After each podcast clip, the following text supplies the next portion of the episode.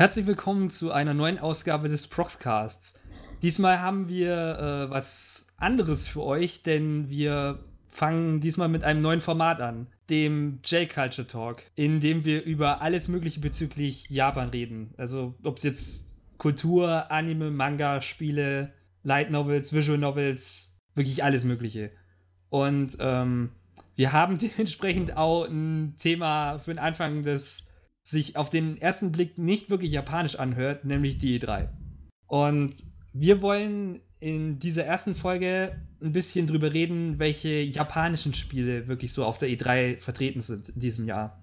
Dabei geht es halt von JRPGs, also wirklich das Klassische, was man sich von Japan vorstellt, über andere Spiele, äh, wie, wie Actionspiele, halt generell Zeug, das entweder aus Japan kommt oder halt wirklich sehr japanisch ist.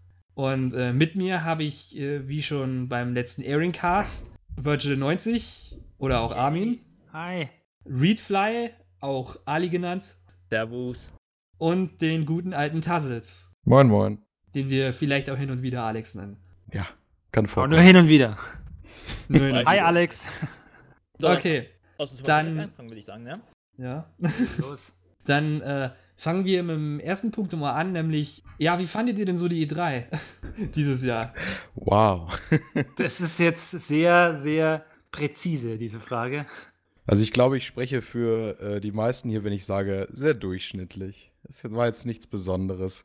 Gab ein paar gute Überraschungen, aber an sich kein nichts, was es für mich rausgehauen hat, eigentlich. Bin ich auch eigentlich der Meinung. Ich glaube auch tatsächlich, dass daran liegt, dass wir eher zum Ende hin der Konsole kommen und die Leute, Microsoft als auch Sony, ihre Titel noch so versteckt halten für die neue Konsole. Ja, ich würde auch sagen, eher so durchschnittlich. Also, es wurden schon ein paar coole Spiele gezeigt, aber die kannte man eigentlich schon und so wirklich, also es wurden natürlich auch einige coole neue angekündigt, aber so wirklich richtige Kracher waren da jetzt eher weniger dabei. Was ist eure Enttäuschung?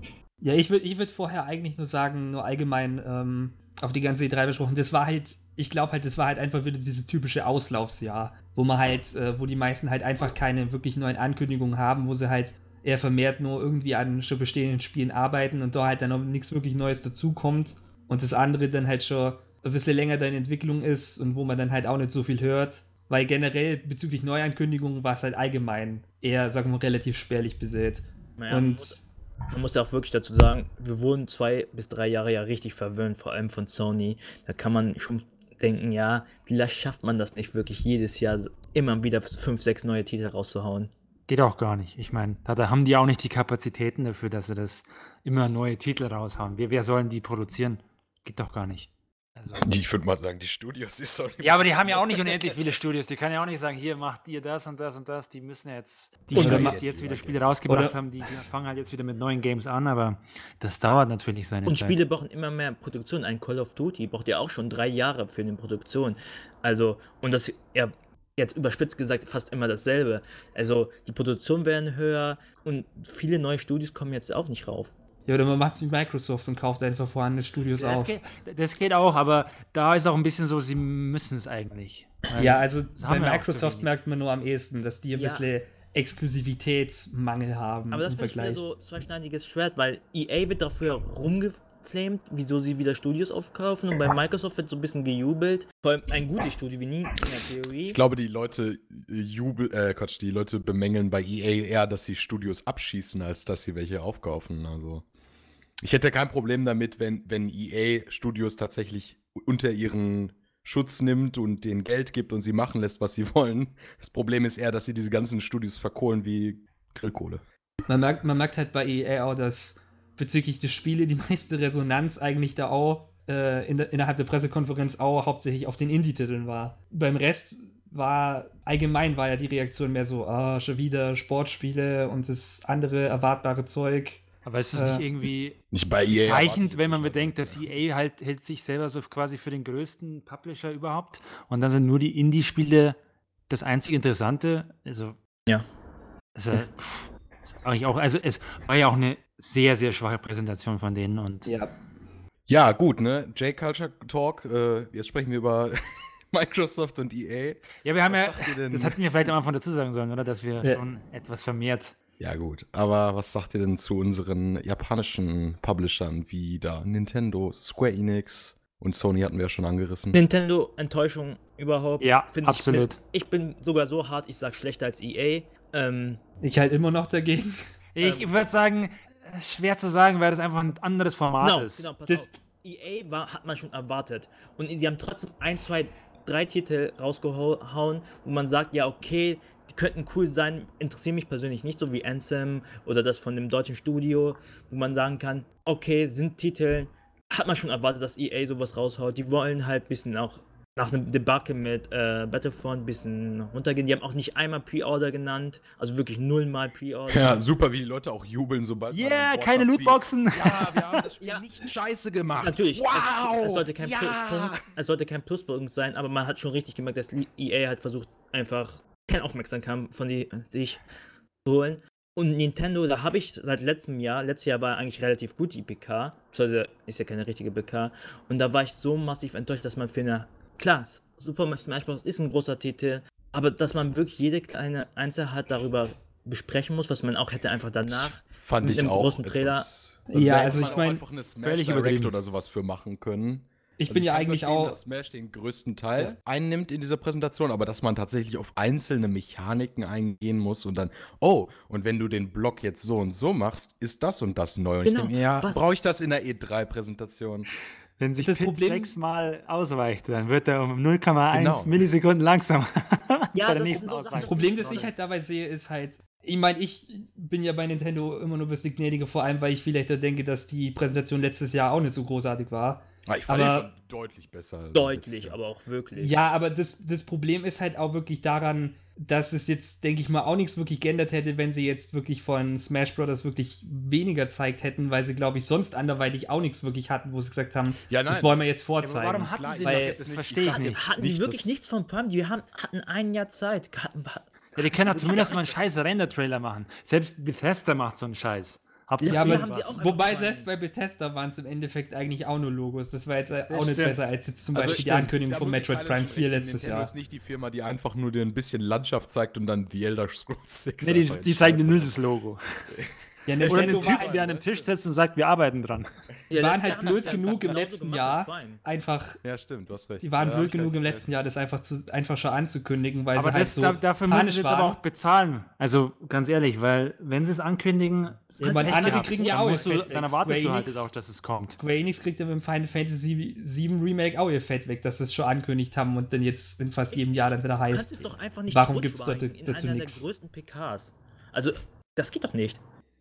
Ich sehe, Naja. wir, wir gehen schon in einzelne, auf, auf Ja, einzelne stimmt. Spiele ein. Ja, Ähm, Da kann man auch von vorne dann, glaube ich, aber anfangen. Sony, ich weiß, Sony fanden viele die PK langweilig, aber ich gehe echt auch auf Spiele. Also für mich ist die Präsentation 40% und Spiele 60%. Und Microsoft hat viele Spiele gezeigt und es war wirklich unterhaltsam, was man da gesehen hat, aber wenig von sich selbst und, ähm, und haben aber dafür gesagt, dass sie es na, natürlich besser machen wollen.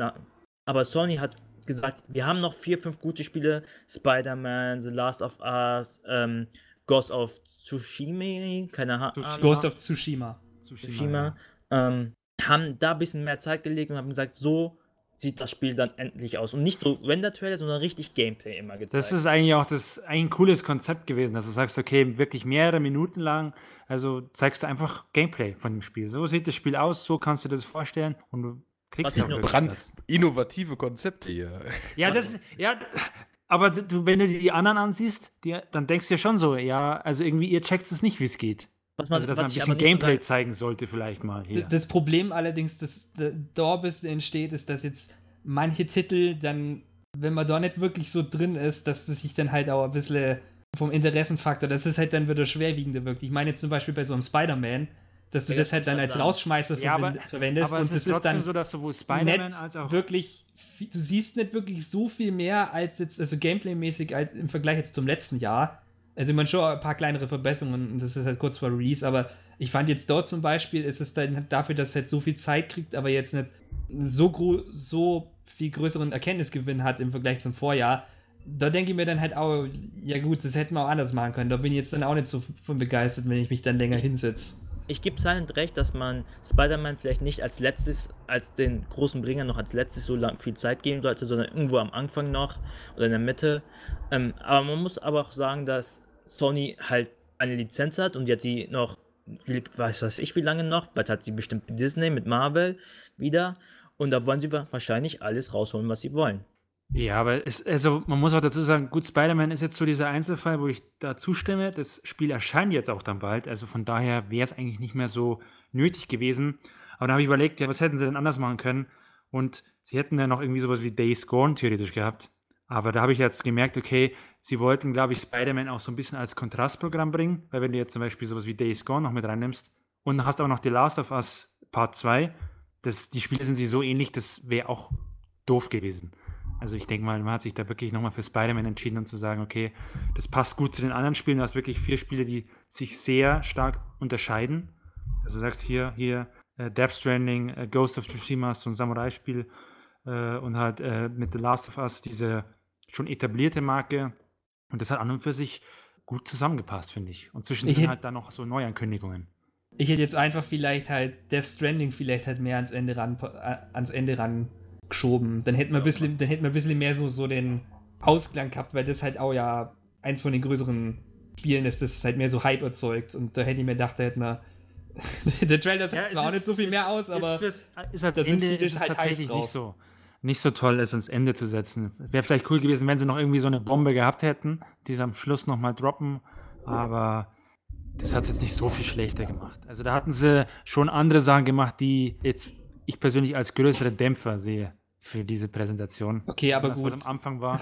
Bevor wir jetzt dann, äh, wirst du zu lange jetzt nur auf den Präsentationen selber nur rumreiten, kommen wir vielleicht dann mal zu den Spielen. Und da hat, und wir machen das jetzt so, wir gehen die Ankündigungen nach Pressekonferenzen durch. Also nicht geordnet, wann sie in der Pressekonferenz dran kam, aber halt in welcher sie vorkam und dass wir das halt so, damit äh, unsere Zuhörer das auch ein bisschen besser einordnen können. Und wir fangen dementsprechend an mit Microsoft, die überraschenderweise ja einiges in die Richtung zeigt haben. Wo ich mir auch gedacht habe, da haben sie wahrscheinlich das ausgenutzt, dass Sony sich ein bisschen mehr auf so ein paar bestimmte Spiele konzentriert hat und sich dann ein paar Ankündigungen oder Trailer dann so geschnappt. Und den Start hat bei Microsoft dann Sekiro Shadows Die Twice gemacht, das gerade daher interessant wird, weil es von From Software ist und sagen wir auch an sehr gewissen, sehr gewissen, sehr gewisse Ähnlichkeit zu Dark Souls hat. Wie es auch bei vielen From Software Spielen so ist. Ja, das stimmt. Also, wenn man sich so einfach nur von der Präsentation bzw. dem Trailer äh, ansieht, dann denkt man schon sehr an, an Dark Souls. Aber sie haben ja jetzt schon gesagt, dass es ja nicht mal ein Rollenspiel ist, gell? Das ist ja irgendwie ein Action, Action-Adventure.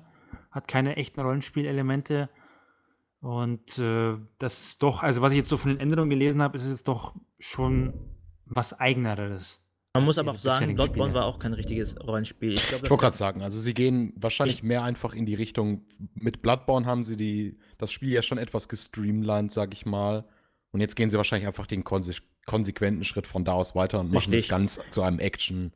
Combat-Spiel. Ich glaube, machen es auch schneller. Das ist, das ist auch das andere, das ist auffällt. Also jetzt gerade auch im Vergleich zu Bloodborne fühlt sich halt auch von dem Footage, das man gesehen hat, fühlt sich auch noch mit ein Stück schneller und dynamischer an in dem, was man machen kann.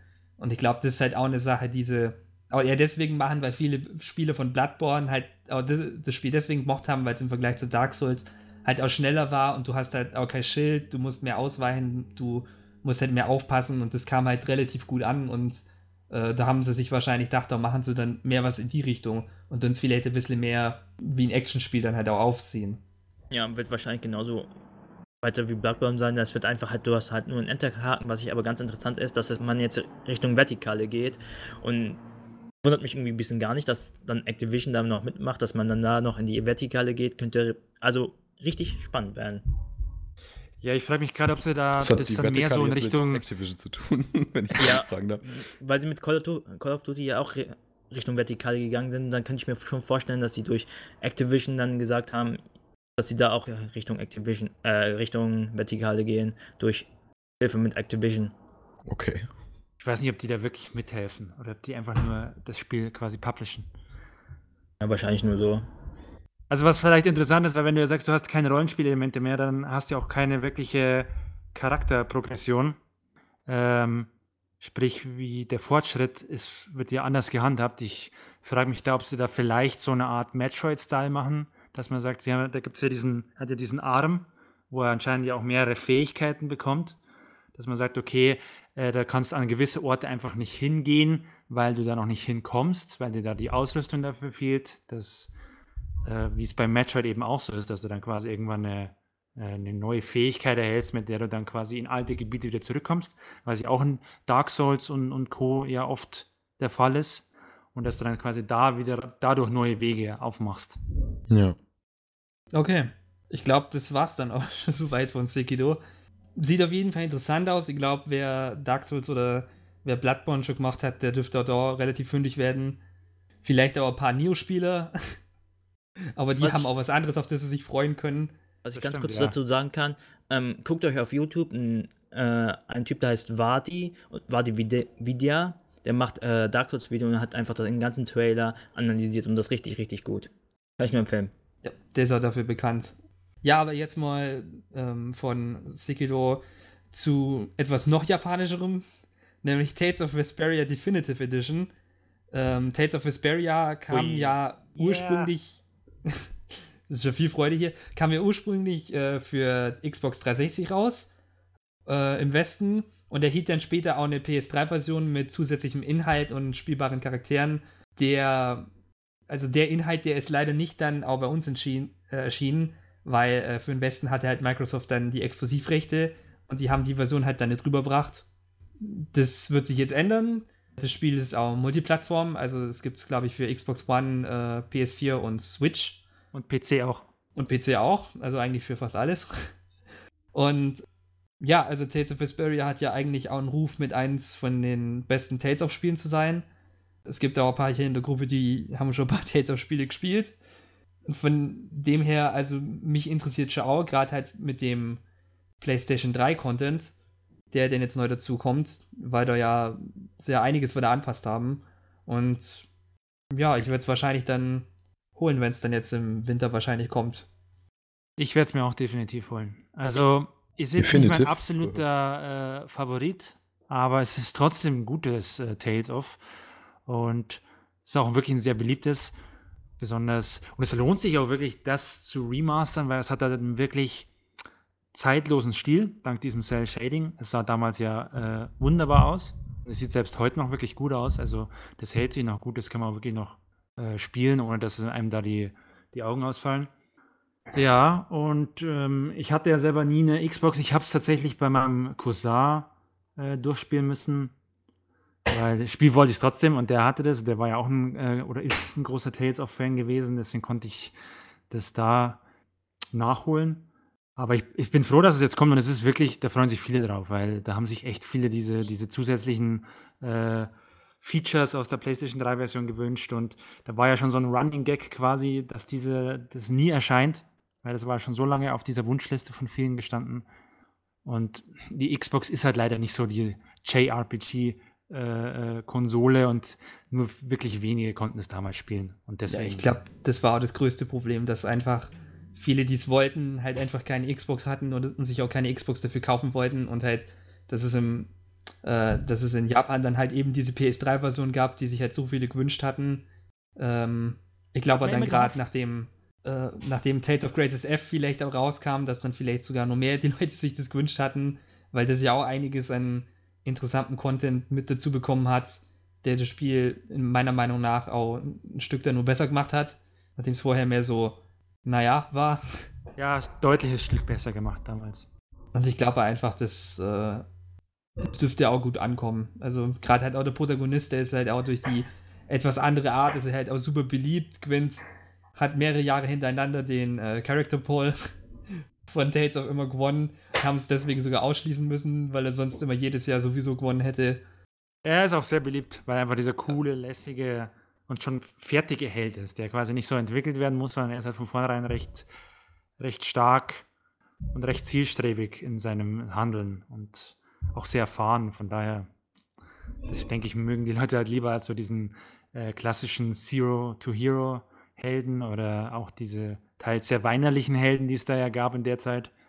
Ja, mich interessiert der Titel nicht. Ich habe viele Tales of Spiele gespielt. Ich finde die Reihe eine Durchschnittsreihe, nicht mehr, nicht weniger. Und ich war in letzter Zeit so oft relativ enttäuscht, dass ich sage, ich glaube, für mich ist die Reihe erstmal tot für ein paar Jahre, bis sie wieder mal was Krasses raushauen. Also nie. Also nie. ja, ist ja heute, heute ist das Festival, heute ist Tales of Festival. Ja. Ich meine, mit Berseria haben sie schon mal ihren guten Willen zeigt. Das fand ich eigentlich schon wieder besser. Also da ja, hatte ich auch meinen Spaß dran. Eine kleine Kurve nach oben wieder. Wenn sie nur endlich von dieser dämlichen Hysteria-Storyline mit, die, mit, diesem, mit dieser Bosheit wegkommen, mal. Weil das ist so, so eine dumme Story-Sache. Die Story an sich in Berseria war ja eigentlich gut, aber das Problem ist halt, dass es halt einfach in dieser Verbindung mit Systeria, weil es halt ein paar tausend Jahre oder so davor spielt und dass man da einfach nicht wegkommen ist. Und das fand ich eigentlich schade, weil an sich hätte es von der Story schon einiges gehabt. Aber ja gut, ich glaube, dann war es das erste Mal von Tales und dann kommen wir zum nächsten großen JRPG, äh, Kingdom Hearts 3. Das ja mehr so meine Leidenschaft ist.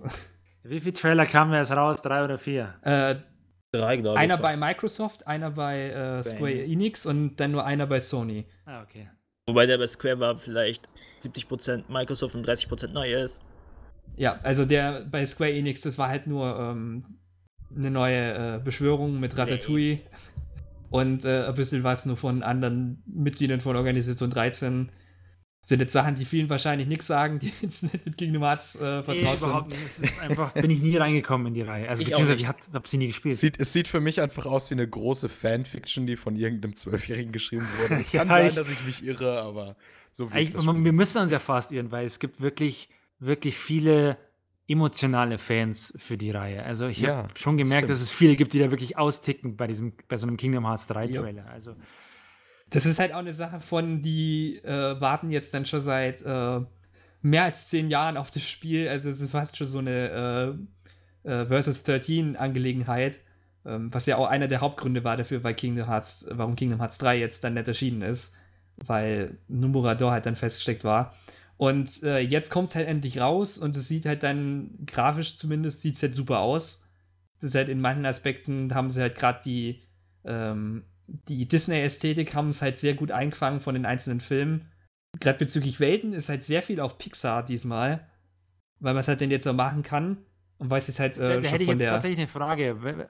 Ja. Was mir aufgefallen ist, ich habe jetzt, glaube ich, in keinem dieser drei Trailer einen Charakter aus Final Fantasy gesehen. Also vielleicht habe ich jetzt nicht genau hingeguckt, aber ich kann mir jetzt nicht erinnern, dass ich da Norma Normalerweise ist es hätte. eigentlich so, dass ähm, bezüglich Final Fantasy, dass die sich meistens immer in einer bestimmten Welt aufhalten. Also die sind also auf jeden Fall eigentlich immer in der Hubworld gibt es immer ein paar Final Fantasy Charaktere, dann vielleicht nur gelegentlich in bestimmten anderen Welten tauchen die mal auf.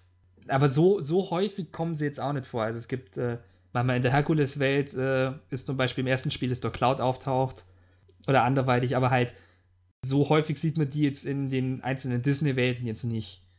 Das ist mehr halt so in den Kingdom Hearts eigenen Welten sieht man die halt dann häufig. Aber anderweitig sind die halt nicht so präsent. Ich meine, das kann sich natürlich ändern, weil Nomura halt gesagt hat, er will halt gerade mit Final Fantasy ein bisschen mehr jetzt anstellen.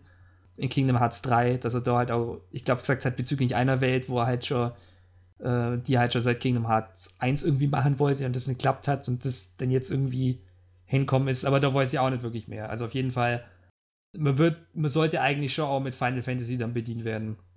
Ja, ich bin auch nicht mit Kingdom Hearts eigentlich durchgekommen. Ich habe es immer mal angefangen. Der einzige Teil, den ich eigentlich wirklich durchgezockt habe, ist der DS-Teil. Weißt du noch, wie der hieß mit Rockstars? Uh, Kingdom Hearts 358 over two days. Ja, genau. Das ist der einzige Teil. Und ich glaube, ich, ich habe den nur durchgespielt, weil ich Rockstars cooler finde als Sora. Nein, deswegen. Sonst weiß ich nicht, warum ich nie die ersten beiden gespielt habe. Ich weiß, dass mein Bruder übelster Fan ist. Er wartet auch schon lange drauf. Er möchte sich auch ähm, die HD-Teile kaufen und wieder durchzocken. Mich juckt das aber kaum. Ehrlich gesagt, ich komme auch nicht mehr mit mit der ganzen Serie. Ich weiß nicht, wie viele Spin-offs das Teil hat. Ich bin überfordert mit dem Teil. Ja, ein Haufen Spin-offs. Ich meine, ich, ich bin ja auch eher mehr ein Fan von Kingdom Hearts, weil ich halt ziemlich, ziemlicher Fan auch vom Kampfsystem bin. Gerade halt Kingdom Hearts 2 fand ich da super, in dem, wie das da gemacht wurde, weil es sich halt sehr, ähm, weil du halt sehr viel Kon Kontrolle über den Charakter hast. Äh, kannst ja gut Kombos machen, du musst halt relativ aufpassen, gerade auch Ähm, wenn du jetzt mit den neuen HD-Versionen, wo sie halt jetzt auch die Final Mix-Versionen in den Westen gebracht haben, äh, mit dem Critical Mode, was dort der höchste Schwierigkeitsgrad ist, der ist sehr unterhaltsam zum Spielen. Und äh, das ist halt auch die größte Sorge halt auch eher von Kingdom Hearts-Fans, die sich halt auch mehr aufs Gameplay beziehen, dass halt Kingdom Hearts 3 von äh, nicht von dem Hauptteam ist, das jetzt 1 und 2 gemacht hat, sondern halt von dem Team, äh, das die ganzen Spin-off-Titel macht. Und dass es sich deswegen jetzt ein bisschen, dass es sich nicht so gut anfühlt, dass es halt ein bisschen mehr so floaty ist, dass du halt mehr so in der Luft bist, dass du halt nicht so ganz die Kontrolle hast und ein bisschen mehr so nicht so mit den Kombos was anstellen kannst. Es ist halt, es sieht halt super aus, es, es ist halt sehr flashy und du kannst halt auch viel machen, aber es ist halt gerade so die Sorge, dass mit dem eigentlichen Kampfsystem, das halt vorher dran war, dass die das halt nicht so gut umsetzen können wie jetzt in Kingdom Hearts 2, wo es halt schon mechanisch sehr stark war. Ich meine, viele erwarten jetzt dann auch nicht unbedingt, dass dann wieder so also so gut dann ausbalanciert ist, aber das halt zumindest dann rankommt. Dass man dort dann halt vom Kampfsystem dann halt auf höheren Schwierigkeitsgraden nicht äh, die ganze Zeit dann sterben muss, dann bei Bosskämpfen. Weil das war halt eigentlich auch eine von den Stärken vorher. Okay. Ja. Dann kommen wir jetzt zu einem Titel, der bei der Ankündigung schon ziemlich viel Hype ausgelöst hat, nämlich Devil May Cry 5. Yay. Ja, also. was, Yeah. Ja, da Das kann jetzt an die andere Fraktion Hype. hier mal abgeben. Also Ja, nein, das ist wirklich, wirklich Microsoft Hype. das rausholt, das ist schon die Überraschung, finde ich, von der äh, Pressekonferenz gewesen. Ja, ich glaube, weiß ich gar nicht, ob das eine große Überraschung war. Äh, Ich bin jetzt nicht so der krasse Devil May Cry, Cry, äh, Fan. ähm, aber ich finde es einfach wieder geil, dass man wieder Nero spielt. Hat man ja die ganze Zeit gesehen. Ähm, dass wieder. Ach, Ich, ich müsste eigentlich die ersten beiden Teile zusammenfassen, damit man überhaupt versteht, was man in, Tra in dem neuen Trailer Du alles musst jetzt auch gesehen nicht hat. in-depth gehen, einfach deine Emotionen beschreiben. Ähm, Genau. Da bin ich, glaube ich, ein bisschen der Falsche, weil ich mag die Teile. Ich glaube, Armin ist da ein größerer Fan wegen seinem Namen. Weiß ich aber nicht. Nur wegen meinem. Namen, ja. Ja. Ähm, ich denke mal, das geht, wie man es gesehen hat, dass es wieder, wieder mit dem ursprünglichen Serie geht, also nicht die von Ninja Theory, äh, wo es wieder nach dem zweiten Teil weitergeht. Also, ich freue mich schon auf den fünften Teil. Ich fand aber die Spitze, die sie gemacht haben, dass jetzt wieder die richtigen Entwickler äh, Devil May Cry machen, fand ich ein bisschen überspitzt, weil der, äh, der eigentliche fünfte Teil, den fand ich eigentlich auch relativ gut. Ich bin, ich war aber nie so dieser Core-Gamer von Devil May Cry, der die stark rumgeweint haben wegen seinem Aussehen. Ja, die Spitze hätte es jetzt nicht gebraucht. Also, das war schon unnötig. Aber es ist trotzdem, äh, ich glaube, was wir damit ausdrücken wollten, ist, dass es jetzt wieder quasi das Devil May Cry ist, was man kennt. Und das haben sich schon viele zurückgewünscht. Ja, das stimmt schon. Und ich bin auch überrascht, dass es wirklich, Devil May Cry 5 ist wirklich eine, ja, quasi eine direkte Fortsetzung vom Vierer. Also man spielt auch nicht Dante, sondern wirklich wieder Nero, der ja auch im Vierer eingeführt wurde. Ja, aber Und, zeitlich äh, spielt er nach dem zweiten, ne? Als äh, Dante in der Hölle mit dem Motorrad reingefahren ist. Boah, das stimmt. Oh, das kann sein. Weil der, der vierte, der spielt ja eigentlich noch vor dem ersten. Ja, die sind Äh. sowieso nicht in Ordner. Also, das ist ja sowieso nie so richtig. Richtig, der dritte spielt ja noch viel, viel, viel früher. Genau, der, der dritte ist ja eigentlich der erste. Richtig. Also, ja, man müsste es so ein bisschen eigentlich zusammenfassen, damit man versteht, wo jetzt der fünfte spielt. Ich glaube, der fünfte spielt jetzt direkt nach dem, zeitlich gesehen, nach dem zweiten. Ich glaube aber bezüglich spielbarer Charaktere, glaube ich, wurde allerdings auch gesagt, dass man auch Dante und Ja, sowieso. ich glaube auch Virgil spielen kann. Es ist nicht bestätigt, dass es Virtual ist. Es ist nur bestätigt, dass es einen dritten Charakter gibt. Ja. Da gibt es ja auch so einen, beim also offiziellen Dan Artwork, Dante wollte sich auf jeden Fall, dass sie gesagt haben, äh, ja, den ist, wird beim man spielen offiziellen können. Artwork ist noch ein dritter Charakter drauf. Also man wird Ja. noch einen dritten spielen können. Es, er sieht zwar, der Charakter sieht zwar nicht so wirklich aus wie Virtual, aber man geht halt davon aus, dass es wahrscheinlich Virtual ist. Es würde Ja. sich halt anbieten. Also meine persönliche Meinung oder so, also ich war mal früher tatsächlich so als Jugendlicher mit 16 war Devil May Cry natürlich so mein, meine, äh, das habe ich geliebt damals. Das war dein Shit. Genau, das war mein Shit. Devil May Cry 3 war der Shit für mich da. Das war so richtig geil. War ich richtig auf dieses Edgy und Coolness und sowas. Das war einfach cool damals.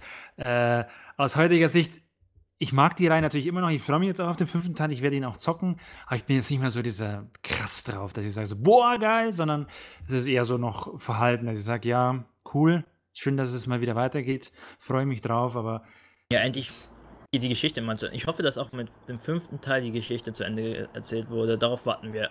Warten eigentlich alle seit dem zweiten Teil. Das ist das Problem. Nach dem zweiten Teil haben sie nicht weiter die Geschichte fortgeführt.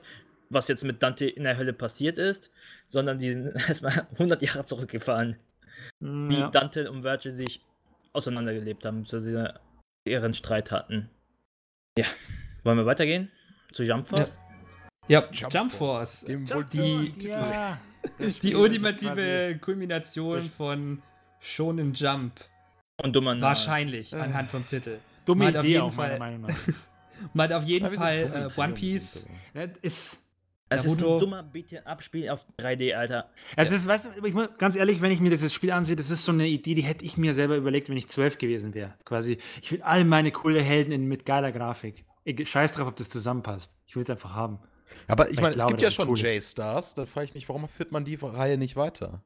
Ja, aber ich frage mich, warum man das dann, die Kämpfe jetzt in New York austrägt. Ich wüsste nicht mal, ob das jetzt New York sein sollte oder was glaub weiß ich. New, New Dunk City oder so. Ich hab, ich hab Irgendwas mit Amerika muss ja zu tun haben, nachdem Ruffy auf der amerikanischen Flagge dann mit drauf sitzt. Ja, genau. Das, Ja, sollte, das sollte schon extra so. Also, das fand ich dann schon wirklich komisch. Ich habe, wie gesagt, ich habe mir vorhin, vorhin so ein bisschen äh, die Maps an, angeschaut und die sehen so uninspirierend aus. Bei, bei den meisten bieten Abspiele kannst du ja mit, der, mit dem Hintergrund ja noch irgendwie interagieren. Aber da kannst du wirklich gar nichts machen. Also es ist wirklich ein typischer 3D Beat'em Up Spiel. Für mich Ich völlig uninteressant. Ich habe auch ein großes Problem mit 3D-Beat'em-Up-Spiele. Ich finde einfach, da, das fühlt sich nie gut an von der Steuerung. Und die Hälfte der Zeit haust du einfach daneben, so gefühlt. Oder ich bin einfach nur scheiße. Kommt drauf an. Also, ich kenne schon so ein, zwei, also sowas wie Soul Calibur oder Dead or Alive finde ich jetzt eigentlich schon, dass es. Ja, aber da hast du eine sehr Spiele sind. begrenzte. Das ist ja nicht so, als würdest du auf äh, einem Quadratkilometer äh, Map kämpfen. Achso, nee, nee, das nicht. Aber beide, Ja, beide kannst du in die Tiefe gehen. Also, das ist schon möglich. Schon, klar, aber das ist immer noch in einen Ring irgendwie begrenzt oder so. Und bei sowas wie J-Stars, da, da hast du ja so große Maps gehabt, da hast du dich gefühlt. Äh, als- äh, es Ich meine, ist ja so das sah ähnlich wie cool aus, wenn du Leute so einen Kilometer weit weggeschleudert hast, aber da musst du halt auch erstmal wieder hinlaufen, weißt du? Ja, halt das, doof das irgendwo. stimmt schon. Man kennt es halt so ein bisschen aus wie so Budokai Tenkaichi damals. Das waren ja auch solche Spiele. Gibt es überhaupt Ja. einen guten 3D Beat'em Up Spiel? Uh. Würde euch einer einfallen? Ja, jetzt, wie er gesagt hat, Soul Calibur oder so. Ja, ja, sowas schon, aber ich glaube, äh, Ali meint jetzt eher so in die Richtung, äh, so mit so dieser weiten Fläche. Ja, richtig. Also da, da gibt es jetzt aber auch nicht viele. Ja, wie heißt denn diese Reihe, mit der Nintendo jetzt alles verbindet? Wir haben noch Äh. ein Zelda-Teil, ein, ein, ein, äh, Ähm, Warriors, aber das wird eine ganz andere Sache. Das ist Nee, ja, das ist das das ist nicht Das ist ganz anderes. ist ja wieder ein ganz anderes Kaliber. Das, ist, ja ein praktisch Muso. Das ist wieder ein Das eigenes ist Genre. Uso, was? einfach, das ist Gegner weghauen Muso äh, in der Masse. Da bist du wirklich der Übermächtige, der alleine irgendwie Armeen dann Ja. wegfegt. Das ist, ein eigene, ist wirklich ein eigenes Genre geworden. Okay, Muso Ich dachte immer, das, das, das fällt unter Beat'em Up, aber dann habe ich mich geirrt. Nee, nee, das ist was ganz anderes. Das ist viel simpler, würde ich, würd ich mal behaupten. Ja, aber ich meine halt, also die, also so von dem, wie die äh, Rezeption war von Jump Force, kam sie doch bei einigen schon relativ positiv an. Ich meine, ich hätte jetzt auch gesagt, so vom, also jetzt so vom Gameplay ist ja so eine Sache, dass mit diesen 3D-Beat'em-Ups ja, dass die ja mehr so durchschnittlich ankommen. Ich meine, vielleicht versuchen sie da jetzt dann mechanisch dann nochmal was. Aber Ja, aber ganz ehrlich, seien wir mal ehrlich, das Spiel Nein. wird sich eher über seine Charaktere verkaufen. als Ja, über sein es ist. Fanservice pur, das Spiel. Absolut. Ich, ich glaube einfach nicht, dass Ich das kann was auch verstehen, warum ist. man sowas haben wollte. Ich Ja, kann das ist halt, wer wenn Bock ich drauf hat. der Naruto One Piece Fan bin, dann denke ich mir so, yeah, Alter, ich kann mir nichts Cooleres vorstellen als fucking Ruffy schlägt jetzt Sasuke in die Fresse und was auch Doch, immer. Keine gute. Spiele. Ja, das, ist, das nächste Problem ist immer, was ich auch, ich habe also ein Spiel auch schon mal ausprobiert. Gibt es ja so ein paar. Äh, die haben auch dann oft einfach eine hundsmiserable Story, weil sie es einfach nicht hinbekommen, die in eine Welt zusammenzubringen. Das, das, das, Das macht Kingdom nie Hearts, Sinn. das Kingdom Hearts des Shonen Jump ist das. ja, aber es ist ja wirklich so. Also, das, ist, das sind immer solche bescheuerten Stories von irgendwelchen Dimensionen, Ja, wo sie ja. dann reingeschleudert werden und dann. Ja, wobei ich jetzt nicht behaupten würde, Kingdom Hearts hat eine miserable Smash fand ich das Story. irgendwie noch ganz interessant bei hier. Wie hieß es? Äh, Subram Emissär. gab es doch einen Sub Ich habe Subram Emissär. So genau. Das fand, ich, das fand ich in Ordnung. Ja, weil sie da auch nicht wirklich viel versucht haben. Da haben sie einfach nur gesagt, du hast irgendwie die Bösen und dann kommen die alle zusammen und die versuchen die dann Jetzt halt zu ja auch kein besiegen. Wort Dialog gesprochen in dieser ganzen Ja, das, das macht Die es wieder besser. Aber wenn es dann wirklich versucht wird, eine, eine echte Story zu erzählen, das. das Ja, nein. Und funktioniert ich, nicht. ich sehe es auch jetzt schon wie einfach nur Textboxen und was weiß ich. Du hast ja keine Cutscenes dann. Man muss aber auch zugeben, wir sind alle, glaube ich, keine richtige Beat'em-Up-Spiele. Ich glaube, mein letzter Beat'em-Up-Spiel war Street Fighter 2 und das ist jetzt schon ein bisschen länger her, ne? Also, Ja, ja, also gelegentlich spiele ich schon. Wie gesagt, also Ja, aber 2D Dead dann or- halt, Dead or ne, Alive spiele ich. Ordnung. und ähm, So Also sag mal, Das höchste hier. aller Gefühle bei mir wäre halt nur Super Smash Bros. und das ist ja nicht wirklich ein klassisches Beat'em Up. Das ist ja mehr so Party. ja, Partyprügler. gut, Smash Bros. auch noch. Ja, aber ja, schon zu dem kommen wir später. gespielt, Und Dead or Alive sind Titten. Das ist noch was ganz anderes. Ja, Ey, Deswegen war ich, Hallo, das ich war hat auch enttäuscht, dass Spiel. das auf der dazu E3 kommen wir auch noch später. das hat echt, das sind echt gute Spiele. Also, Ja, das da, kann die sein. darf man nicht unterschätzen. Ja, okay, und das, das war jetzt dann mal das Microsoft-Line-Up. das ja zu, sagen wir, sehr vielen Titeln nicht wirklich exklusiv Microsoft ist, weswegen Natürlich hatte ja Microsoft mehr viele, viele die Titel, ganze aber Zeit da wir uns ja nur auf die japanischen. Ich wollte gerade Ja. sagen, du willst, jetzt nicht, du willst jetzt nicht erwarten, dass bei Microsoft irgendein exklusives J-Game irgendwie kommt. Weil gerade selbst dafür waren es halt schon ein paar Titel, also das muss man Also dann an auch und für sich sagen. war das ja, was japanische Spiele angeht, ja schon eine deutliche Steigerung oder eigentlich viel mehr, als ich erwartet habe. Ja, klar. Und jetzt mal zu was, wo man eigentlich viel mehr bezüglich japanischen Spielen erwarten würde. Square Enix, die ja, sagen wir mal, eine Videopräsentation gehalten haben, die sich auch wirklich nur Die war so überflüssig. bekanntere Titel. Sie haben halt schon fast alles bei Microsoft vorher gezeigt. Das Ja, war halt das, große war Problem. So überflüssig. die hätten Sorry, sich das wirklich war- aufheben Können wir, müssen. da, können wir das in Schnelldurchlauf machen? Ja, Ja, also erst einmal dann halt Fi also Final Fantasy 14 angekündigt, nur ein bisschen Erweiterung, Kollaboration mit Monster Hunter. ist bestimmt cool für diejenigen, die halt auch äh, Monster Hunter Fans sind, dass sie da jetzt dann auch äh, sowas wie ein Rattalos in Final Fantasy 14 dann erledigen können. Ich meine, das sah cool aus. I give you that. Das ist ein- eine coole Idee für Bosskämpfe. ja, es ist halt auch Ja, eine Weil gute Idee für ein Crossover. Nur aus Bosskämpfen, deswegen ist das, passt halt perfekt zusammen, ne? Ja. Und Final Fantasy 14 soll halt ja auch nach der Neuauflage ein ziemlich gutes Spiel sein. ja habe ich auch gehört. Also es, äh, für die, die Bus zocken, die finden das ziemlich gut. Ähm, Zusammenfassung, ein gutes Spiel, interessiert uns hier aber nicht. Weiter. Dragon Ja. Quest. zu, ja, genau, die, an, die andere klassische Reihe. aber nicht weiter. Halt, stopp, stopp, stopp. Also so, so sind wir jetzt auch nicht. Also Nein, im Ernst. ich habe also, ja Ja, Dragon, Dragon Quest 11, ich habe wirklich nie die Reihe gespielt. Ich weiß, das ist ein, immer noch eine klassische RPG-Reihe, aber ich habe auch gehört, dass die ganzen mh, ja, Spin-offs wie, wie hieß das, wie Dynasty's Wild, Wild Dynasty Warriors. danke, da, tatsächlich, dass das die Reihe so ein bisschen kaputt gemacht hat. Aber ansonsten weiß ich halt einfach nicht sehr viel von der Reihe. Muss ich zugeben, nie gespielt. Ich auch nie. Und genau Ich deswegen mein- würde ich aber diesen Teil mal spielen wollen. Weil Ja, sagen ich- will, ich habe ja jetzt, mal äh, ausprobiert haben. Ob man mit dem elften Teil gut reinkommt. Ich weiß gar nicht, Ja, wie die doch, Story davon weil es ist von der Präsentation wenigstens Mhm. halbwegs ansprechend ist. Ich habe ja zumindest schon ähm, Teil 9 komplett gespielt und ein bisschen was von 5, da bin ich eigentlich nur drin, das spiele ich eigentlich nur gerade. Der achte Weil soll das ja halt so gut sein. für- ne? Ja, 8 soll ja ziemlich gut sein. Die Sache mit Dragon Quest ist halt so, wenn du halt wirklich so ein bisschen für zwischendurch mal so eine ganz klassische JRPG-Reihe suchst, dann ist es eigentlich auch ganz unterhaltsam. 9 zum Beispiel ähm, hatte ja eigentlich keine richtige Party, da konntest du Koop eigentlich zocken, die Story. Was halt auch ganz cool ist, weil du dir halt praktisch deine ge gesamte Partymitglieder selber erstellen kannst und denen halt Rollen zuweisen kannst, was halt da ganz interessant war. Ich meine, die Stories sind jetzt, wenn man mich fragt zumindest, also jetzt, ich habe jetzt auch nur die beiden Titel gespielt, aber die Story äh, ist jetzt nicht so der große Hammer, sie ist jetzt auch nicht schlecht, sie ist halt nur relativ typisch. Was Das halt auch, würde ich, zu so, das würde ich zu so 90% aller JRPGs eigentlich sagen. Ja, aber ich glaube, das ist es so, dass sie es sogar so wollen. Also ich habe es einfach Gefühl, sie wollen alles klassisch halten. Es Ja. soll eine klassische Story sein. ich meine, das Problem bei 5 ist auch, wo es dann gespielt hat, ist, die eigentliche Story ist ja halt auch schon sehr alt. Das erschien ja, glaube ich, damals auch für Super Nintendo nur. Also, Ja, aber ich weiß nicht, ob sich da so viel ändert, weil eben das ist, diese Reihe ist ja bekannt dafür, dass sie sich nicht ändert. Ja, ja, ich mein, wer sowas mag, der wird da bestimmt auch fündig. Also es gibt ja einige, die stehen ja drauf, eher mehr dieses Klassischere zu haben. Ah, das, das kann ich nicht. Ich glaube nicht, das schaffe ich nicht. Ich, ich kann es selber einschätzen und ich glaube, ich schaffe es nicht mehr. So, so leid es mir tut, ich bin damit aufgewachsen, mit Trigger, mit Secret of Mana. Ähm, aber ich glaube, ich schaffe es nicht mehr, darüber haben wir schon öfter geredet, so klassische RPGs-Spiele zu spielen. Ich glaube, Ich- dafür habe ich, ich auch nicht. mehr die Geduld. Ich, ich, ich versuche immer wieder irgendwie reinzukommen, weil ich das Gefühl habe, das ist einfach eine riesige Ecke von Spielen, die ich äh, einfach vernachlässige. Aber dann, dann spiele ich sowas wie hier äh, Bravely Default und ich und das ist, finde ich, finde ich, ein perfektes. Boah, das fand ich Äh, aber auch nicht so gut. Ja, aber das ist einfach nur, das ist das Standard JRPG für mich. Ja, das es sieht schön aus. Es ist auch, ist es- auch wirklich sehr Standard, ja. Es ist, es ist alles sehr Standard, aber genau das ist halt auch das Problem. Ich werde nie investiert in diese Spiele. Und diese Spiele sind lang, sie sind mühselig, jeder Kampf dauert lang, die, du hast unfassbar viele Systeme und was auch immer. Und oh, hier gibt's noch das, diese Spielmechanik, die du verstehen musst. Und in Ja. zwei Stunden kommen, introducen wir dich in eine völlig andere Spielmechanik. Und, und nie, keine dieser Spielmechaniken ist gut genug, dass sie mich interessiert. Und dann habe ich das Gefühl, die Spiele versuchen mich einfach mit genug Mechaniken zu bombardieren, mit genug Charakteren, mit genug Artwork, dass es mir gefällt, aber ich komme nie rein. Ich bin nie wirklich investiert in diese Spiele. Und dafür, dass sie dann so lang sind, ach, ist immer Ich finde halt, das Problem an Dragon Quest ist ein bisschen, dass auch das Kampfsystem in vielen Fällen halt auch noch relativ, also halt auch sehr traditionell ist und dass man da halt wirklich nicht viel mehr macht als typisch rundenbasiert und so weiter.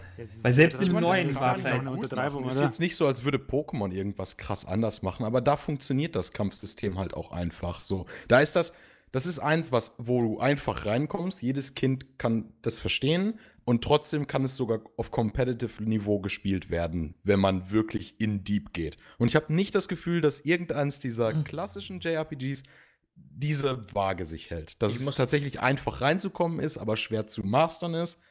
Nicht wirklich. Es ist eher einfach, es ist schwierig reinzukommen und es ist, aber du kannst nicht wirklich viel damit machen, wenn du es dann tatsächlich geschafft hast. Ja, es kommt immer auf die Spiele drauf an. Also es gibt auch gute und es gibt auch welche, Sicher, also manche sicher. lieben es auch, dass sie sich quasi in diese Spiele äh, so verlieren können. Oder dass es komplex ist. Also Ja, ist es eine gibt Nische, noch einige, muss man einfach sagen. Also mir ist zum Beispiel Ja. Pokémon oft zu, das ist mir zu einfach.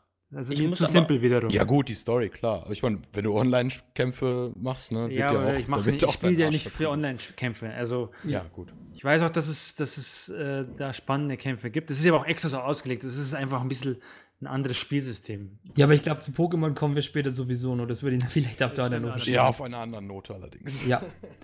Dann haben wir jetzt von Square Enix äh, Babylon's Fall, was äh, außer einem Trailer mit ein bisschen Hintergrundgeschichte und ein paar Rüstungen, die gegeneinander gekämpft haben, nicht viel gezeigt hat. Ich sag mal, das einzige Interessante wirklich, das dann am Ende war, ist, dass es halt von Platinum Games entwickelt wurde. Die halt gerade jetzt bei Square Enix letztens sich mit ähm, Nia Automata wahrscheinlich äh, einen guten Namen bei denen gemacht haben. Ich habe so Angst, dass es Koop-Spiel ist. Man hat ja irgendwie am Bild gesehen, wie viele Leute da stehen. Und ich habe, ich mag Platinum Games, die machen so geile Spiele und ich möchte einfach einen guten Singleplayer-Spiel haben. Ich möchte niemand, ich möchte nicht mit anderen meine Freude teilen. Ich möchte alleine spielen. Ich Wo, woran, machst, warte, woran hast du jetzt gesehen, dass es Koop sein soll? Ich, ich weiß es nicht. Ich, es Es geht am Schluss, gibt es eine ganz kurze, äh, sieht man so ein Artwork oder sowas, wo quasi vier so Typen stehen. Genau. Oder vier Leute. Ich Deswegen- weiß jetzt nicht, ob das wirklich dann darauf schließen lässt, dass es Genau. eine ich- ich Koop-Erfahrung ist. Ich hoffe es nicht. Oder ob Keine es einfach Ahnung. nur die Party also, ich, darstellen also soll wenn oder ich ein sowas. Koop-Spiel für jemanden vorspielen, äh, vorstellen würde, dann würde ich ihm nicht erstmal die Lore der Geschichte irgendwie in einem Trailer zeigen. Ich denke auch, dass man versucht, oder hoffentlich, dass es mehr eine Es wird mehr ein Singleplayer-Erfahrung ist. klassisches irgendwie. Aber das ist halt auch wieder die Sache. Das, weißt du, man hört das erste Mal, oder war das vorher angekündigt, das Spiel? Nein, es ist, Nein, kam komplett ist neu. neu. Eine neue IP. Guck mal, das ist das erste Mal, dass ich von diesem Spiel höre und mir wird direkt Lore und Hintergrundgeschichte und sonst was und äh, vor 3000 Jahren hat der Dämonenlord äh, Karasimarops die Welt erobert. Und ich denke mir so, Gott, Alter, wie langweilig kannst du einen Teaser eigentlich machen? Wenn ich sowas schon sehe, ich schlaf direkt ein. Ja, ich aber würde halt sagen, jetzt im Vergleich zu so Sachen, so zu Teas Teasern, die ich jetzt zum Beispiel bei Bethesda dann gesehen habe, zu sowas, würde ich sowas immer nur eher mehr bevorzugen, weil dort kann ich zumindest einigermaßen mir ein Bild von der Story machen.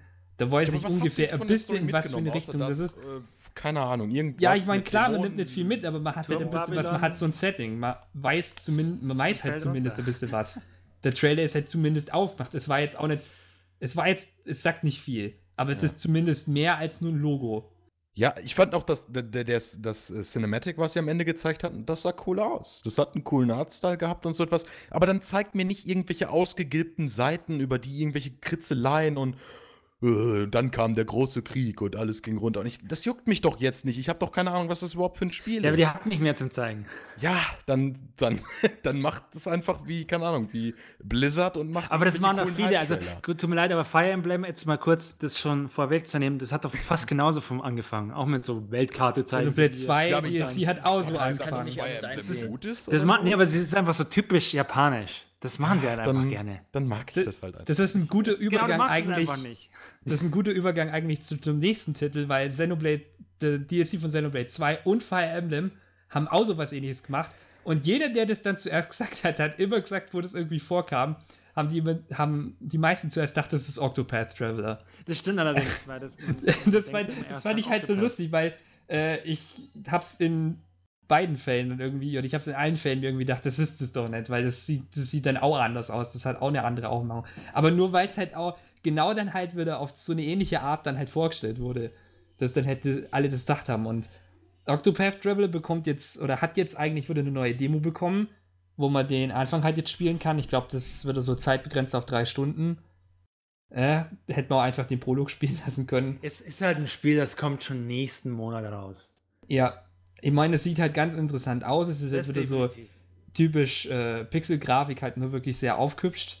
Und es soll halt wieder klassisch sein. Es ist halt von den Bravely Default-Leuten, die sich hoffen jetzt, hoffentlich jetzt mal ein bisschen mehr bei der Story dann machen. Also was Und ich so gehört, ich habe selber ja nicht gezockt, aber was ich so von den, da gibt es ja schon mehrere Demos, das ist glaube ich jetzt schon die zweite oder dritte, äh, soll es aber eine recht äh, gute und auch erwachsene Story erzählen. Welche Konsole eigentlich? Nur Switch. Switch. Alles klar, tschüss. Weiter. Ja, ich, ich meine aber jetzt dann nur, äh, es ist halt von dem interessanten Aspekt her, dass du halt dann Hauptcharakter auswählen kannst, wo ich dann, wo es mich auch halt interessiert, weil da ja auch viel bei solchen Spielen dann halt auch immer drüber geredet wird und dann halt so, dass das so hochgeschraubt wird mit, oh, wir haben jetzt, äh, wir haben jetzt ein Spiel, wo man viel Entscheidungsfreiheit hat und dann ist es halt doch nicht so viel, ob halt das mit den, wie man das Spiel anfängt und mit wem, ob das halt auch mehr so kosmetische Erscheinungen sind oder ob das halt ich, äh, das wirklich ist viel eine, verändert. Ich habe mir das äh, durchgelesen. Es ist tatsächlich eine große Story. Und es ist so, die Charaktere, die begegnen sich dann ja auch irgendwann und kommen auch in eine Party. Und das Spiel fragt dich dann, ob du jetzt, wenn dir quasi ein neuer Charakter hinzukommt, ob du den seine bisherige Geschichte spielen willst oder ob du das skippen willst. Oh, das Also ist es- interessant. Also es ist praktisch, du hast einen gleichen, äh, an, du hast einen Anfangspunkt und kannst dich dann halt immer entscheiden, den Teil äh, von dem Charakter dann nachzuspielen, was oder halt dann praktisch, weiter zu zocken. Und ja, was halt das gleiche wäre dann, als wenn du mit dem Charakter halt angefangen hättest. Genau. Dass du das dann, Aber die Story ist quasi dieselbe. Es gibt nur eine große Story und quasi du entscheidest, wo fängst du an in der Geschichte und äh, entscheidest dich dann nur, wie viel willst du von den anderen Charakteren mitnehmen, weil es ja dich ja dann quasi ja schon ein bisschen aus dem Flow rausbringt, wenn du dann, wenn die Story vorangetrieben wird und dann plötzlich du wieder gefragt wirst, ja, willst du jetzt den seine ganze bisherige Story zocken oder, oder so? Äh, das finde ich auch ein bisschen lazy, so. Nach dem Motto, das nicht irgendwie, in, irgendwie organisch in eine Story einzubauen, sondern dich einfach nur so legit zu fragen, hey, möchtest du Ja, ich weiß nicht, wie gut es dann eingebaut ist. spielen? Oder das Problem, das ich halt daran sehe, ist, dass du, dass es halt wirklich mit, mit weniger Charakteren hätte ich auch das gesagt, aber die Sache ist halt, wenn du acht Charaktere hast und versuchst das dann halt so, ähm, dass du halt auch je, mit jedem wirklich anfangen kannst und jeden dann halt spielen kannst, wenn du dann versuchst, da irgendwie das dann hinzukriegen,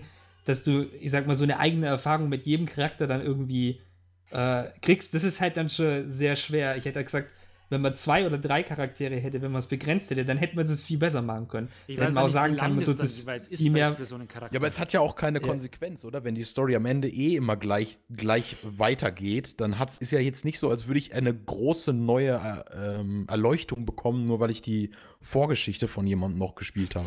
Ich Wenn weiß nicht, wie viel wäre, Wiederspielwert sowas hat, dass man sagt, okay, das, das lohnt sich dann nochmal mit einem Ich anderen würde es Charakter eher verstehen, wenn sie sagen, okay, es fängt mit allen Charakteren an und dann geht es irgendwie auseinander und du kannst von jedem irgendwie, wie es weitergeht, spielen.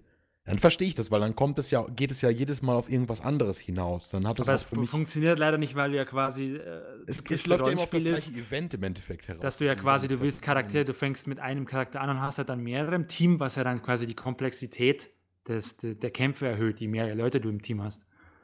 Deswegen, Ja, deswegen versuchen die, die Leute zusammenzubringen und nicht auseinanderzubringen. Ja. I guess. Ja, es ist nicht so einfach, wenn man sich ein bisschen überlegt, wie sollen sie es denn sonst machen, wenn sie so eine Ja, das ist Idee halt haben. das Problem, dass dann vielleicht Gameplay und Story sich so ein bisschen im Weg stehen. Wir können auch einfach sagen, ich meine, im Grunde ist es ja nur ein Service. Sie können ja auch hingehen und sagen, nee, du, wenn du das wissen willst, musst du halt nochmal das Spiel neu anfangen mit dem anderen Charakter. Hier geben sie ja zumindest die Wahl, dass sie sagen, okay, äh, hier, du kannst es nachspielen oder du kannst jetzt einfach weitermachen. I guess. Würde ich es halt nur nicht so als das große Feature verkaufen. Wie, wie gesagt, ja, es ist nicht als großes Feature verkauft. Es war eher so eine, Okay. ich weiß jetzt gar nicht, ob es jetzt Feature oder einfach eine, nach Nachfrage, ob sie es dann gesagt haben, wie es funktioniert. Ja. Ja, ich glaube, also es, es sieht schon ganz interessant aus, selbst ohne das Gimmick jetzt dann, ob es jetzt dann stärker drin ist oder nicht. Ich glaube, wenn die Story so dann stimmt, dann macht es jetzt auch nicht so viel weg, aber Wie gesagt, ich weiß auch nicht, ob es da noch Veränderungen gibt, dass wenn du jeweils, je nachdem, welchen Hauptcharakter du hast, dass dann quasi auch sich die Story leichte Änderungen gibt und du auch vielleicht ein anderes Ende bekommst oder sowas. Kann ja auch sein. Ich glaube, das müssen, das müssen wir halt mal schauen. Ja. gerade auf der Switch ist, jetzt auch, ist, es für eine JRPG-Option bestimmt, kann man auf jeden Fall in Erwägung ziehen. Definitiv. Also Ja. es ist ein sehr interessanter Titel. Okay, dann äh, gehen wir jetzt mal von Square Enix weg und kommen zu Sony, die ja eigentlich normalerweise eher schon mehr dafür bekannt sind, dass man ein bisschen mehr da bei denen sieht, was aber das Jahr durch ihre andere Art von Präsentation ja nicht so der Fall war. Boah, Ja.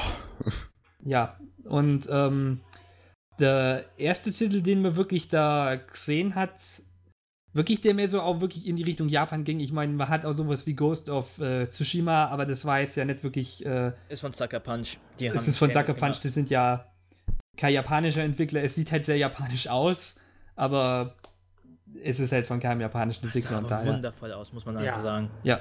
Das ist definitiv eines der schönsten Spiele, das ich je gesehen habe. Ja, das erste wirkliche Spiel, das in die Richtung ja wirklich dann so kam, oder eins von denen war ja halt das Remake von Resident Evil 2.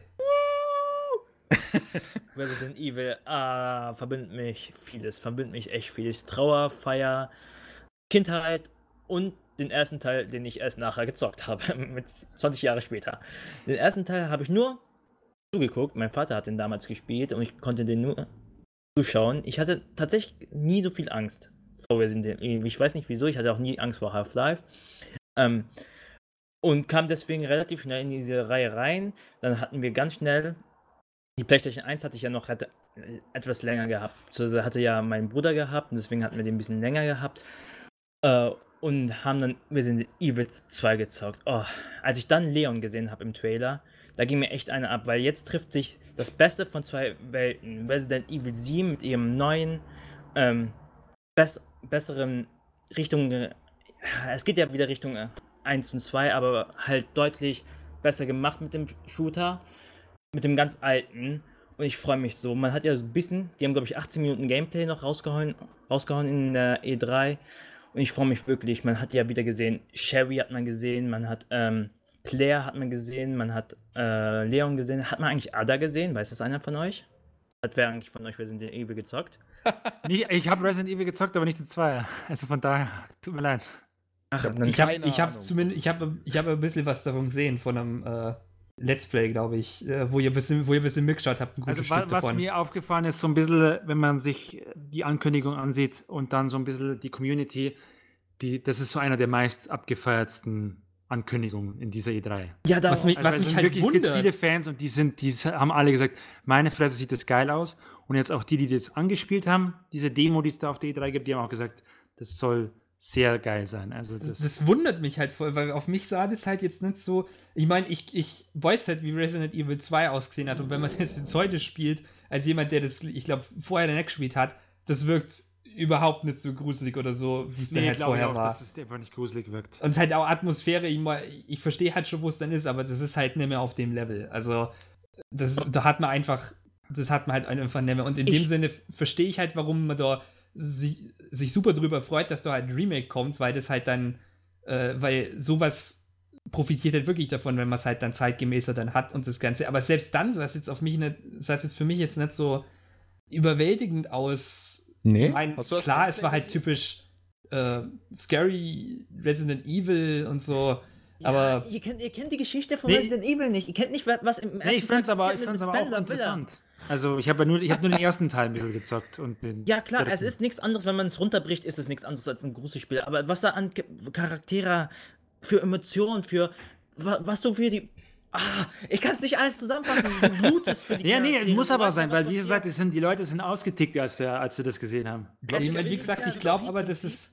sondern ah, auch das Sprinten damals. Zu, zu dieser Zeit gab es halt nichts anderes, was so gruselig war wie Resident Evil, aber auch die Charaktere. Du hattest zum ersten Mal gute Charaktere in einem Gruselspiel. Guck dir einen Horrorfilm an. Du denkst dir jedes Mal, Alter, was für ein Idiot. Ho- hoffentlich verreckt der. Und das ist hier nicht so. Du hoffst, dass sie überleben. Was wolltest du sagen, Tassel? Ich wollte nur sagen, ich habe nur, also ich habe das Gameplay äh, mir vorhin noch angeschaut und das, das Spiel sieht super atmosphärisch aus. Also ich finde Finde ich auch. Es ist, Also- es ist, es ist vom, vom, vom, vom Artstyle, von der Grafik her, ist es toll gemacht. Und ich finde es auch schön, also die remastern ja eigentlich ständig irgendwelche Teile, oder? Also wenn ich eins öfters sehe als alles andere, dann irgendein Remaster von Resident Evil oder Ja, so etwas. Ja, das ist aber, glaube ich, Aber auch nur der der erste Teil. Teil. Ja, Der nur der erste Teil wird immer wieder 20 remastered. Mal remastered, Der erste oder? hatte kein Master. Da haben sie jetzt so ein Remaster, dann HD haben sie nur die HD-Version. Genau. Ja, ja, ja. Äh, Äh, Darauf wollte ich jetzt gar nicht rumhacken. zockt Ich meine nur, wie immer, wenn ich diese Remasters sehe, dann ist das so sehr originalgetreu. Sie versuchen sogar noch diese Kamera, die von oben in diese Gänge herunterguckt Und und, die sowas zu imitieren und so. Ja, diese sehr, sehr ungelenke Steuerung der Charaktere. Auch die Türanimation und so etwas. Und der, das hier wirkte jetzt aber tatsächlich viel mehr wie ein richtiges Remake. Ja, ist auch deutlich aufwendiger produziert Ja. als die anderen. Ich hatte erst Angst, als die Leon gezeigt haben, wie sie das machen, ob sie das jetzt wie Sieben Ego-Perspektive machen oder wie beim 5-6 äh, äh, Third Person. Und ich glaube, Third Person ist da echt die beste Wahl gewesen.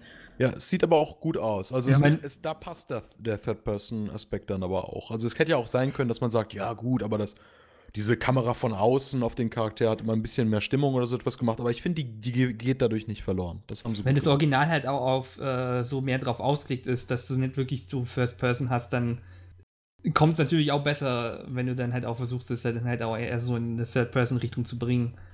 Ich meine, es dadurch- basiert ja, glaube ich, auf der Re Resident Evil 7 Engine, oder? Ja, aber es ist halt dieselbe nicht First, aber es, aber es ist halt dann nicht First Person. Nee. Ich glaube, das ist halt so der einzige große Unterschied. Ist auch gut so, weil äh, auch wenn du jetzt über diese Schulter schaust, ist das schon ein bisschen schwer, tatsächlich zu zielen oder die Kontrolle zu behalten, wenn du mal von einem Zombie oder sowas angegriffen wird. Das ist gar nicht so einfach, wenn du da mal, weil du hast nur so einen gewissen Blick, also so einen Auszug eigentlich immer nur, den du siehst und speziell was hinter dir oder du kannst einfach nicht so schnell umschauen, wie wenn du so eine Ego-Perspektive, kannst dich ja sofort umgucken, wenn was ist. Und das kannst du hier gar nicht. Also das ist schon, dadurch, was ich auch dazu sagen will, ist, äh, was mir bei dem Spiel aufgefallen ist, dass Zombies auch mal wieder wirklich gefährlich wirken. Dass du wirklich sagst, oh mein Gott, so ein Zombie greift dich an, der kann dich wirklich umbringen. Und du wirst nicht von der Horde einfach nur angegriffen und du ballerst die einfach alle über den Haufen, sondern es ist wirklich jedes, jede Kreatur, die dir hier erscheint, ist wirklich tödlich und du hast wirklich Kicks davon. Also jetzt nicht Schiss, aber schon, äh, schon Anspannung. Also mein Tipp ist einfach, den ersten muss man wirklich nicht mehr zocken. Also wenn man nicht von damals ist, ich hab's ja, ich habe ja den ersten nie wirklich gezockt gehabt, den habe ich ja nur zugeguckt. Ich habe den vor zwei Jahren, als dieser äh, HD-Teil rauskam, gab es den einmal für PlayStation Plus, für umsonst habe ich den mal gezockt. Ja, auch der HD-Teil kann man sich getrost lassen, wenn man nicht drauf klarkommt. Einfach, einfach die Lore lesen. Resident Evil 1 ist nicht so lange, kann man ganz schnell durchlesen. Dauert, glaube ich, 10 Stunden das Spiel, heißt, die Lore kann man sich in 5 Minuten durchlesen. Und dann einfach den zweiten zocken. Das wird schon.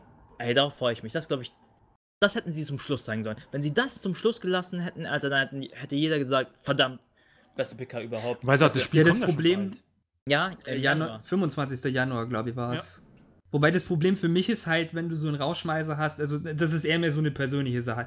Aber da ist es halt auch so eine Sache, wenn du dann halt unbedingt mit dem Remake dann halt rausgehen musst. Das Ja, kommt halt schon immer, ich finde, es kommt halt immer nur das besser, wenn du. Fan, Fanbase. Ja, aber das, das ist mir wurscht. Es Wenn könnte jetzt, Final wenn, Fantasy wenn du es Remake wenn sein, ein aber. Final Fantasy VII Remake das erste Mal jetzt gezeigt hättest zum Abschluss, ich denke, das wäre ein guter Abschluss gewesen.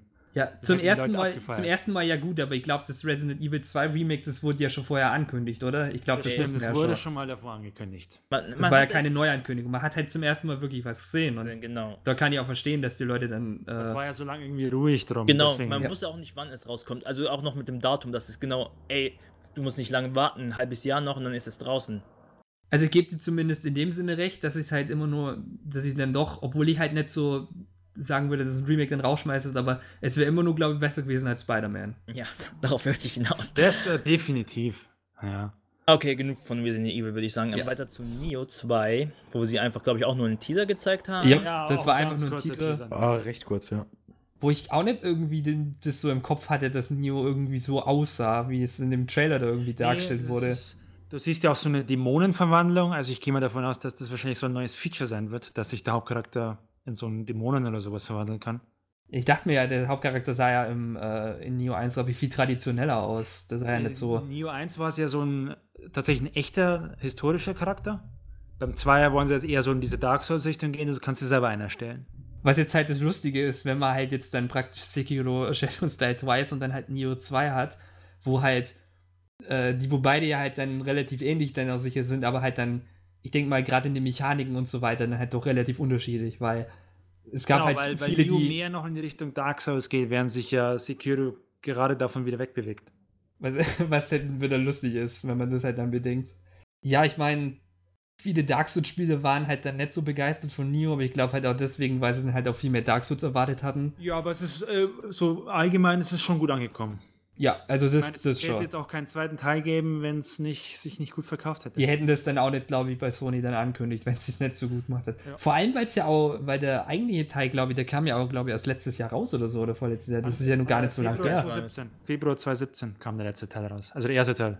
Ja, Alter, nur ein Jahr. Wobei, die haben ja nur einen Teaser gezeigt. Also, es heißt ja nichts. Es kann ja auch noch zwei Jahre dauern. D- Das es erste. Mal Ja. ähm, Neo, wann wurde es angekündigt? 2006?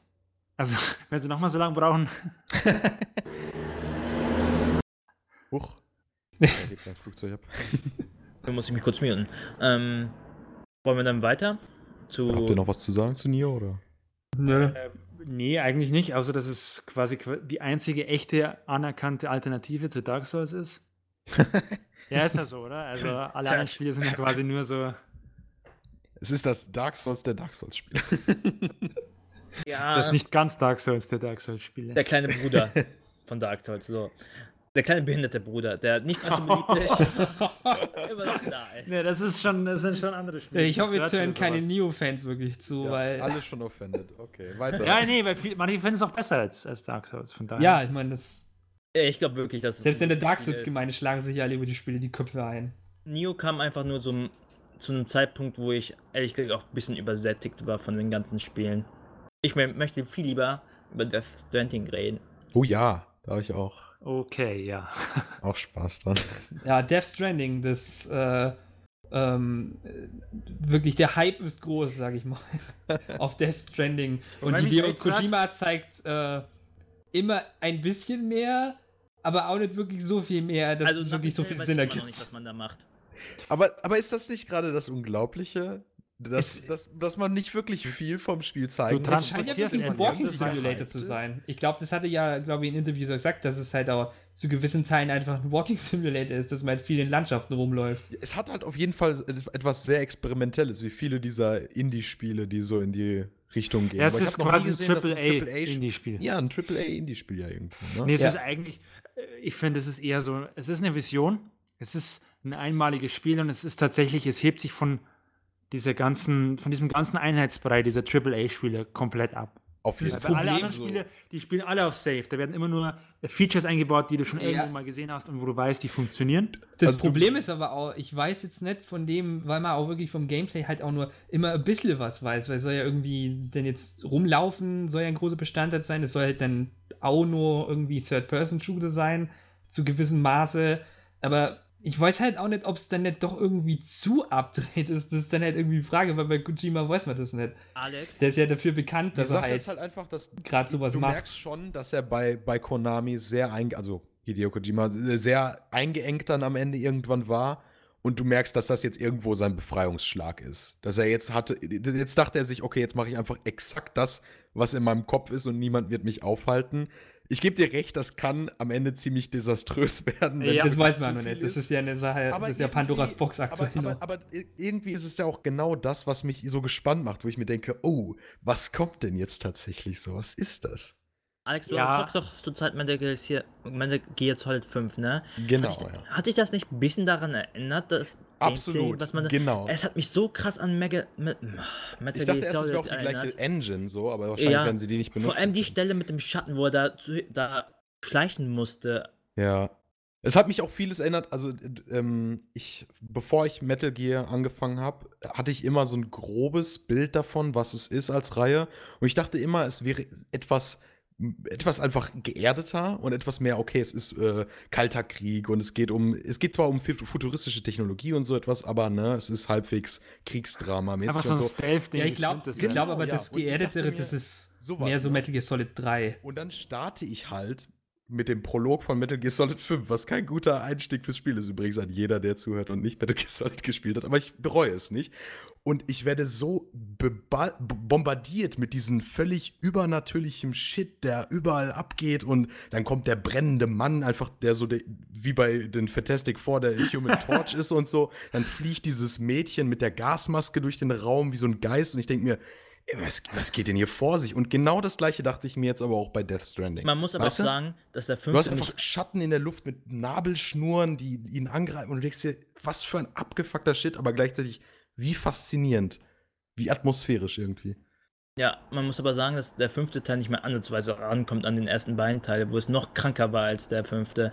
Also, puh. Ja, ich habe gehört, dass viele dem Spiel auch Flak geben und ich denke mir, das wird wahrscheinlich viel mit der Story oder so zu tun haben, weil das kann ich nicht beurteilen. Ich kann also, halt viele mit sagen, der Story also kann ich halt nichts, nichts zu sagen und Gameplay-mäßig ist das Spiel für mich im Moment absolut fantastisch. Also das kann ich, da, da würde ich es nicht verstehen können, wenn man es dafür kritisiert. da gehöre ich auch dazu. Für ein Metal Gear Solid ist es tatsächlich kein gutes Metal Gear Solid, aber für nur rein Gameplay-technisch ist es einer der besten Spiele, die es die letzten zwei, drei Jahre gegeben hat. Aber zurück zu den eigentlichen Spielen. Death Stranding. Wa- Was aber dann wieder, wenn du sagst, ja, bei Metal Gear ist das Gameplay so gut, das macht ja eigentlich wieder Hoffnung, dass Ja, eben, bei da- das wollte ich auch gerade Spiel zu daraus Silence sagen. Also, Hideo Kojima ist immer jemand, der sehr, sehr cinematische Sachen macht, aber im Gegensatz zu so jemandem wie, ich weiß nicht, äh, David Cage oder so, der ja irgendwie halt nur so interaktive Filme macht oder so. Hideo Kojima ist wirklich ein Spieleentwickler trotzdem, weißt du? Der wird sich Mühe geben, dass das auch Ja. gameplaymäßig irgendwie interessant und innovativ ist. Ich meine, ich Ich- kenne ich kenn ja auch ein bisschen was von der Reihe. Ich weiß ja schon, in, ich weiß ja. Ja. schon zu gewissem Maße, wie äh, cineastisch veranlagt der das halt dann auch Ja, in die Gameplay-Aspekte mit reinbringt. Ist ja auch dicke Freunde mit äh, hier Guillermo del Toro und äh, ja. Matt Ich Mickelson, der ja jetzt mitspielt Genau, in dem ich Spiel. frage mich, wie viele Schauspieler da noch mitspielen wollen. Äh, Mickelson, Norman Reedus, die eine aus äh, James Bond. James Bond, ja. Lea irgendwas. Schon äh, cool. Say aber- Du. Also schon krass viele Schauspieler, ne? Und Ja. dann die Wagner Ja. noch. Die haben sie jetzt auch Also entweder die haben alle wirklich Bock auf die Story, also Kojima weiß schon, wa- was er da wirklich einbauen Also, will das und die halt so haben eine da Sache- Lust drauf, oder er hat einfach die Kontakte und kriegt Er hat, in ich das Spiel auch, er rein. hat die Kontakte dazu. Natürlich hat er die Kontakte. viele Leute aus der Richtung kennen. einfach. Aber. Norman, Norman Reedus hat gesagt in einem Interview, er hat keine Ahnung, was mit ihm gemacht wird, aber er, er findet es geil, was da passiert. Ja, aber das, Das ist ja genau das, was ich auch mitnehme, weil wenn ich jetzt mir dies, ich habe mir diesen Trailer angesehen und ich habe, ich kann jetzt danach nicht sagen, ob ich das Spiel spielen will, aber was ich sagen kann, ist, dass ich wissen will, wie es weitergeht und was da passiert. Absolut. Ich will Antworten haben.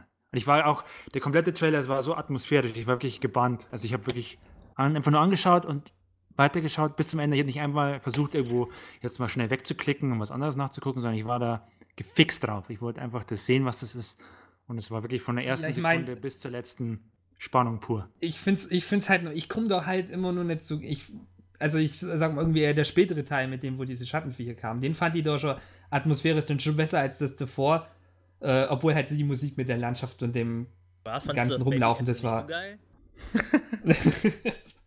ja, das war, das war ein bisschen was anderes, aber ich bin halt immer noch nicht so wirklich gepackt, weil ich halt auch noch nicht wirklich so weiß, weil es halt gerade jetzt, ich sag mal, irgendwie als Trailer für das Spiel, ich sag mal, also jetzt wirklich vom Spiel direkt sagt es halt einfach nur nicht so viel aus. Und ich will, also als Spieler würde ich halt dann davon halt wirklich auch viel gerne jetzt mehr davon wissen. Aber das ist gewollt. Der will das nicht zeigen. Ja, das, das, das ist- ist mir schon klar und ich Der, will, der kommt jetzt dann nächster Trailer, dann siehst du noch mehr. In zwei Jahren. ja, er, macht schon, er macht schon so ein kleines Ratespiel und ich finde, das funktioniert. Ich glaube, er Das findet er ist auch richtig geil, wie alle irgendwie irgendwelche Theorien haben, die einfach posten und er liest die bestimmt sich alle durch und denkt sich, ihr habt alle keine Ahnung, es wird noch viel krasser als jeder. genau, das so schreibt. sitzt er da. Mit Also so, immer- mit so einer Tasse Kaffee und er denkt sich, oh Leute, ihr habt keine Ahnung, was auf euch zukommt. Ja, Okay. ich glaube, das wäre es dann soweit für Sony und ich würde jetzt mal sagen, äh, für den ersten Teil haben wir es soweit packt. Ja, Ich würde dann hier jetzt Pause, erstmal ne? einen Strich machen, dann machen wir eine kleine Pause. Äh, dann könnt ihr äh, an den Empfangsgeräten auch äh, eine kurze Pause machen und dann hören wir uns wieder für den zweiten Teil. Alles klar. Bye, bye. Bis gleich. Bis gleich.